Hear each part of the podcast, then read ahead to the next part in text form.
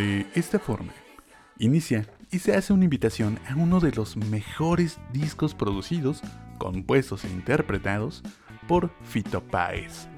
Un rosarino que se ha dedicado a lanzar un éxito tras otro y hoy, atendiendo a su bienvenida e invitación, nos adentraremos en Circo Beat. Así que consigue tus entradas, compra palomitas y deja de ver feo a la mujer barbuda. Alístate, porque aquí comienza Houston, We Have a Panda. Uno de los motivos por los que hoy les voy a platicar acerca de esta joya de la música argentina es porque el día de mañana, 13 de marzo, Rodolfo Páez estará cumpliendo 58 años, de los cuales ha dedicado más de 40 a la música y también al cine y recientemente a la literatura. Hijo de un empleado de gobierno y de una maestra que además era concertista de piano, Fito vio la luz en 1963 en la provincia argentina de Rosario, que no se cansa de regalarle al mundo hijos pródigos que han sabido destacar y hacer valer su talento durante décadas en el ámbito musical.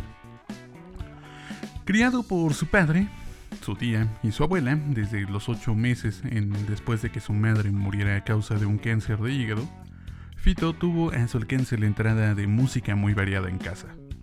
Escuchaba lo mismo un tango que los Beatles, siendo esto palpable a lo largo de su obra, donde encontraremos ritmos ricos y variados que a veces nos traerán recuerdos de músicos británicos y otras tantas nos evocarán las noches de tango y milonga, de folclore argentino y también de una lírica que a veces nos dará un retrato de la Argentina de varias épocas.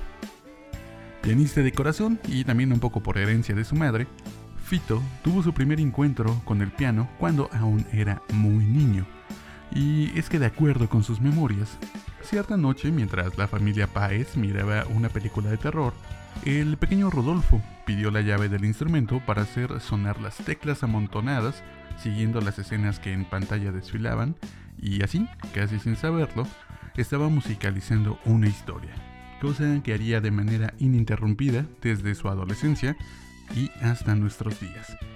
Acto seguido de su inocente irrupción al mundo de las teclas blancas y negras, fue inscrito a una escuela de música donde entendería de la teoría musical y también aprendió a ser un tanto rebelde en tanto a la enseñanza, ya que trampeaba las pruebas con los profesores, haciéndoles creer que sabía de solfeo cuando la verdad era que se aprendía las piezas completas de oído porque no terminaba de entender cómo es que se leía una partitura.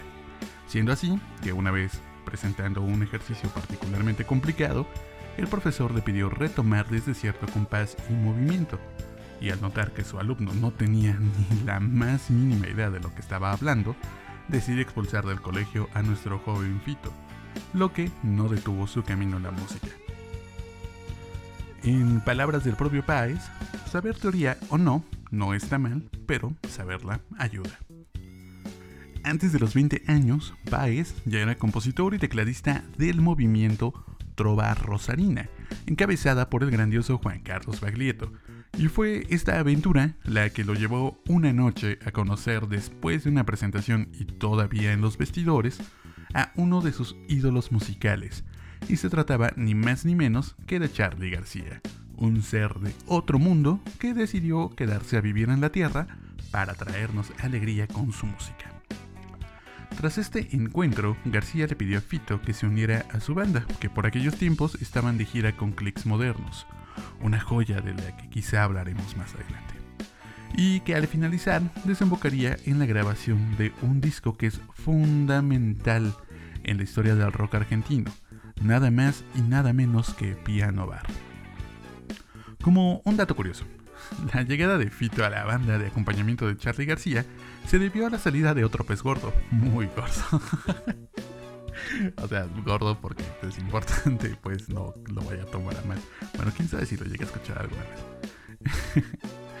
en fin, estoy hablando de Andrés Calamaro, quien se alejó de Charlie García porque eh, fue llamado para participar en Los Abuelos de la Nada. Ya en Los Abuelos de la Nada, y Calamaro aportaría el tema Mil Horas. Ya saben, ¿no? Te espero bajo la lluvia dos horas. Que, pues bueno, todos después conoceríamos con la versión de la soda margarita, creo que es, debe ser. Y la bailaríamos en las bodas, bautizos, primeras comuniones pedas grupales que nos hemos puesto. Eh, pues sí, así es. Eh, bueno, finalizando esta breve acotación, eh, quiero que paren un poquito, que cierren sus ojitos y pónganse un poquito a pensar lo siguiente. Mejor dicho, imaginen lo siguiente. Imaginen que tienen 19 años. Ya están haciendo lo que les guste y están teniendo bastante reconocimiento por ello. Hasta ahí vamos bien, ¿no? Bueno. Ahora, imaginen un poquito más fuerte e incorporen a la fantasía al ídolo de su juventud. A ese icono que les despertaba el bichito del yo de grande quiero ser como tú. ¿Ya está? Ahora vamos un poco más allá y vamos a imaginar que un día ese ídolo se acerca y les dice, ven conmigo, te hago una canchita junto a mí. Encajas perfecto en el proyecto que tengo. Me gusta lo que haces y cómo lo haces. Vente, te necesito. ¡Wow! ¡Qué genial, ¿no? Pues eso que acabamos de imaginar es lo que le pasó a Fito, quien con 19 años fue reclutado por Charlie García para trabajar y aprender con él. Hay que ser muy muy bueno para que los peces gordos te pongan tanta atención. Entre idas y venidas con García, Fito comenzó a componer lo que sería su primer disco como solista, siendo así que en 1984 se publicaría Del 63, un álbum que toma el nombre de su año de nacimiento y en el que encontraríamos temas destacados como La rumba del piano, Tres agujas, que es así, deberías escucharla, es una tremenda pasada. Viejo Mundo y Canción sobre Canción, siendo en este último par de canciones que encontraríamos los primeros vestigios de la facilidad con la que el rosarino nos presentaría continuamente modelos elaborados y cambiantes de armonía, tanto vocales como instrumentales, y también interpretativas. Además de demostrar un gusto muy amplio al fusionar rock, folclore argentino, rumba y bossa, que estarían presentes a lo largo de todo el disco, que además suena un poco al sonido electrónico que venían trabajando con García, pero que imprime un aire de melancolía en lo interpretativo y en lo lírico. Es un buen ejemplo de un álbum debut en el que se nota que quiso hacer uso de todas sus influencias mientras iba descubriendo un estilo propio. Debo recalcar que ya para este primer disco, Fito tenía ya un nombre más o menos fuerte y una carrera como compositor y músico envidiable para alguien de su edad. Que este primer disco le cayera a sus 21 años es algo que a muchos especialistas les pareció pues un movimiento tardío, pero que si miramos lo que se nos presenta en Del 63, pues la neta es que la espera valió la pena. Corría el 85 cuando Fito sale de la banda de Charlie para concentrarse en Giros, lo que sería su segundo disco, en el que se enmarcaba el pronto aprendizaje y la destreza de Paez para aplicarlo a un nuevo disco, marcando un nuevo estilo, más refinado y dando un salto de calidad tanto en lo sonoro como en lo artístico. Hay temas que van un poquito más allá. El mismo tema Giros nos habla de cómo todo va cambiando y hay veces que uno no sabe ni quién es. También aparecería uno de los himnos que no dejaría ya de sonar en los recitales y que lleva por título 11 y 6. Una canción de amor entre dos chicos y que a pesar de que Fito ha declarado que se trata de dos niños, la gente a lo largo de los años le ha ido encontrando múltiples significados transformando la canción en propia. Eso le da una valía increíble a una canción, cuando deja de ser del artista o del compositor y se vuelve del dominio público. Como ya era de suponerse, un talento como el de Páez atraería a los maestros, y es por lo que en el 86 el grandioso Luis Alberto Spinetta se metía a un estudio con el todavía joven Rodolfo para grabar un tema en conjunto titulado La La La. 18 temas originales y dos covers, 10 de los temas hechos por el flaco querido y el resto realizados por Fito, pero que uno de ellos fue compuesto en conjunto y que se llama Hay otra canción. Esto es lo que se incluía en La La La. El disco es una fusión de estilos bastante agradable, pero no alcanzó la fama de los anteriores, básicamente porque pareciera ser un disco de músicos para músicos. Chale, qué mamador se escucha esto. O sea, pues no hay temas tan comerciales, por así decirlo. Pero ya vendrían incluidas la genial instantáneas y parte del aire, que tendría su mejor versión muchos años después con Miguel Ríos y Fito Páez en un disco de Miguel Ríos llamado Miguel Ríos y las estrellas de rock latinoamericano. es una chulada también de disco. Vienen un montón de duetos bien locos. Por ejemplo, Miguel Ríos y el Tri. La verdad es que ni yo me lo imaginaba. En fin, en aquellos tiempos todo era alegría y satisfacción. Pero durante la gira de presentación del disco en conjunto con Spinetta, cuando estaba terminando un recital en Río de Janeiro, a Fito le llegó una noticia que le cambiaría la vida. En Rosario, esa misma noche, habían asesinado a su tía abuela de 80 años, a su abuela y a la empleada doméstica de la casa que además estaba embarazada. Fue el esposo de la empleada quien encontró la escena desgarradora de los asesinatos. Al oír la noticia, Fito, que había perdido a su padre el año anterior, quedó hecho pedazos. Encima, los medios siempre tan carroñeros, atribuyeron la culpabilidad al cantante. Se cuenta que aquella noche Charlie le fue a consolar, lo mismo que Spinetta, que le tocó vivir muy de cerca todo lo ocurrido porque pues aún estaban trabajando juntos en la gira de La La La.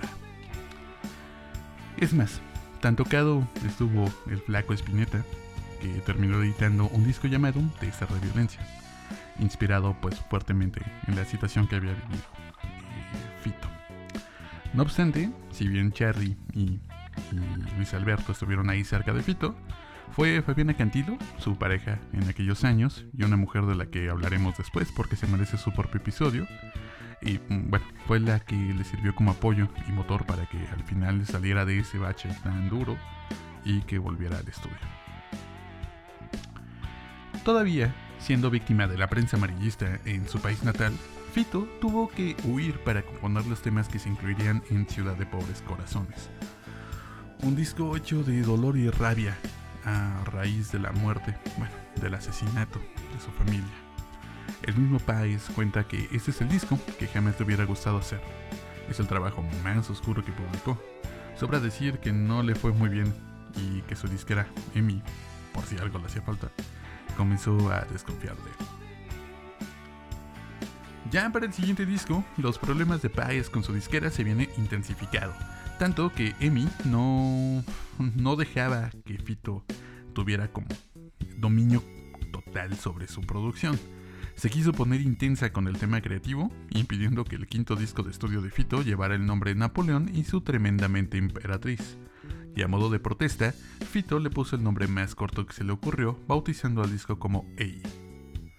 En este nuevo disco, compuesto por 8 temas, nos vamos viajando entre rock y baladas, un poco de Caribe y en sus composiciones se aprecia cómo se reconstruye después de lo que le sucedió. En la grabación de este tuvo varios invitados como Ricardo Mollo, Diego Arnedo y Ulises Buitrón. De este disco podemos rescatar Polaroid de locura ordinaria, esta placa no tuvo el éxito deseado y terminó siendo la gota que derramó el vaso en la relación con Emi, quien no renovó el contrato. Ya para 1990, Fito estaba trabajando en su nuevo disco, pero era un muy mal momento. Estaba sin dinero, endeudado, sin disquera, y las cosas en la Argentina no estaban muy bien, atravesaban una crisis financiera bastante importante. Por ello, ya medio agüitado, se fue a las Europas, pero dejó un disco recopilatorio antes de partir, para al menos llevarse algo de dinero a los bolsillos, aunque ese mismo año publicó Tercer Mundo, y ya con ese disco volvió el éxito comercial. Un disco con el que empezaron a aparecer de nueva cuenta los colores. Es una placa que simboliza el renacimiento del artista que se lo venía pasando bastante mal desde el asesinato de su familia volvemos a encontrar ritmos alegres y de nuevo hay orquestación, pero también se animó con el rap haciéndolo más palpable en el tema que le da título al disco. Contó con invitados ultra lujo, Charlie García, Luis Alberto Spinetta, David Lebón y Pedro Aznar son solo una carta de presentación. El disco es una forma de alzar la voz ante la promesa política de sacarlos del hoyo, pero que solo sumergían más al país y su población en la miseria neoliberalismo, pues. En el hermosísimo 1991 se fue a Punta del Este, un lugar bonito, con Tweety González, quien es considerado el cuarto Soda Stereo. Este viaje funcionó para componer lo que sería su disco más exitoso, El amor después del amor. Hasta hoy día sigue siendo el disco de rock más vendido de la Argentina. Y no hablaré más de él, porque es aventarse un buen clavado y será mejor hacerlo en otra ocasión.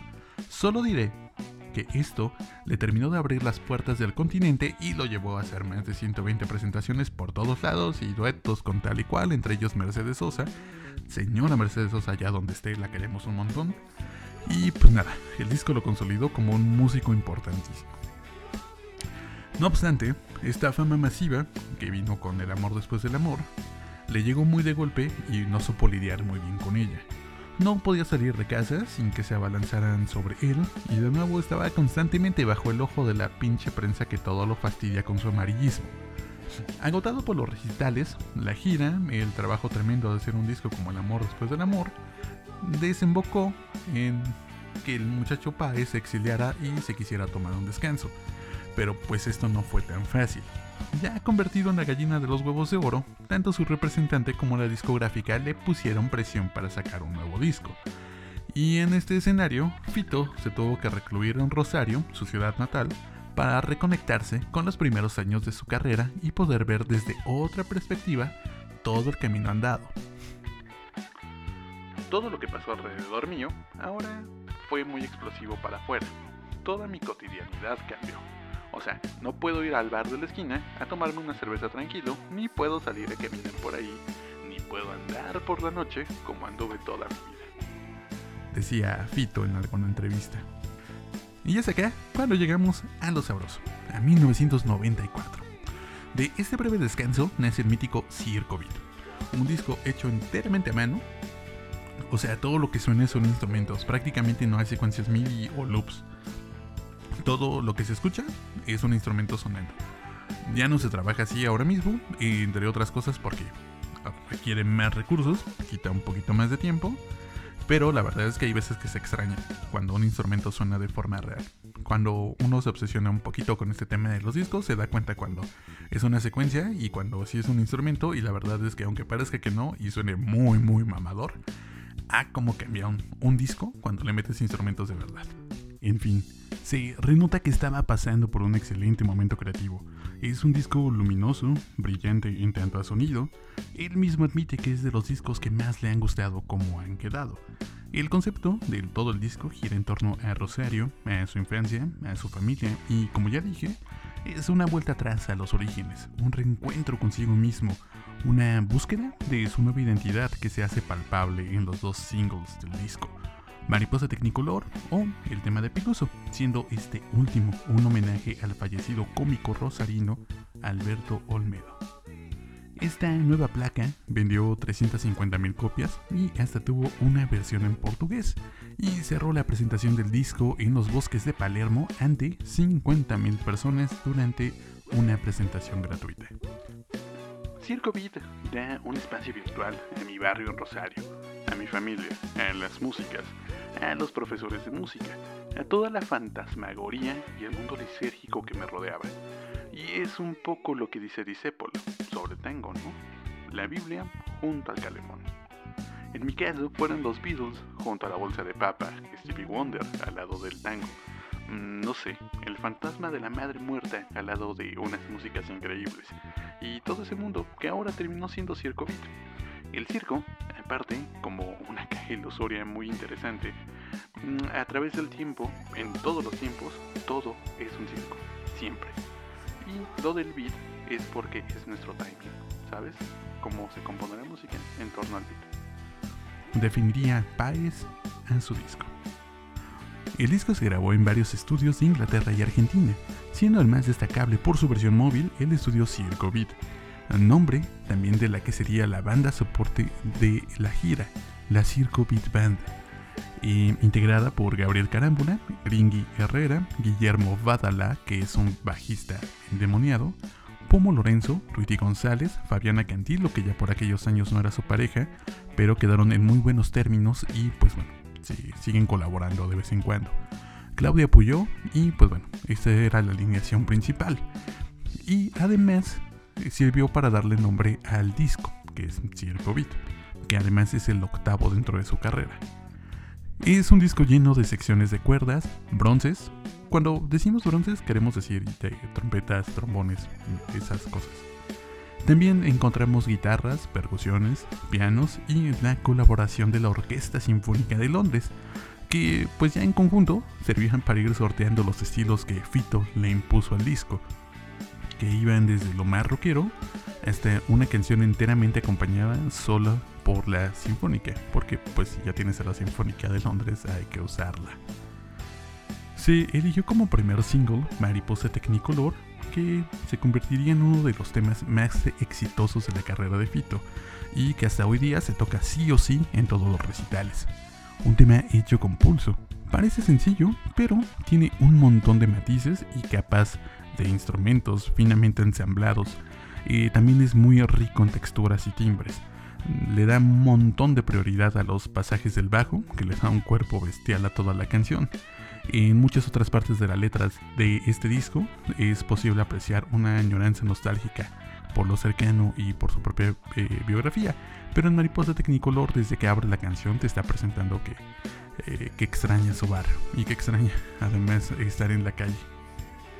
Sobre esto Fito comentaría un poquito. Dijo algo así como, lo que tuve que hacer fue un viaje para adentro. Y pues sí, siendo precisamente Mariposa Technicolor eh, de los singles promocionales, es de las que mejor, de la, que mejor tal vez representa qué significa en concepto todo este disco. Además de los singles, este disco incluye Tema de Piluso, una canción que incluye un verso chiquito que dice Rosario siempre estuvo cerca, haciendo mención a que su pueblo natal siempre le estuvo acompañando. También hay una canción que se llama Normal 1. Este es el nombre de la escuela a la que asistió en su, en su infancia, o el elocuente título de lo que el viento nunca se llevó. El propósito del disco era, en las propias palabras de Fito, ver cómo es que llegué hasta aquí. Ver cómo era el chico que metió mil personas en Vélez y ver cómo era el chico que jugaba la pelota en la plaza a la vuelta de mi casa. Sin embargo, se deja en evidencia que Páez seguía sin sentirse cómodo con la fama abrumadora y para ello basta echarle un ojo a Soy un hippie, un tema lleno de ritmo en el cual nos cuenta todo lo que hace para escapar de los fans y de cómo salen de los taxis en la sopa y el placar. Preferiría andar borracho. es muy buena canción. empiecen por esas. En las tardes del sol, las noches del agua, nos relata una trágica historia de amor que desemboca en la muerte de una joven amante a manos de los pobladores de Villaguay, que aseguraban que la chica estaba poseída. Cabe resaltar que este tema está basado en un hecho real. Si Disney despertase, nos habla de cómo se veían las películas en los cines viejos y la influencia que ha tenido el cine en la vida y obra de Fito un repaso sobre títulos que considera imprescindibles y de cómo los recuerdos parecen una película vieja.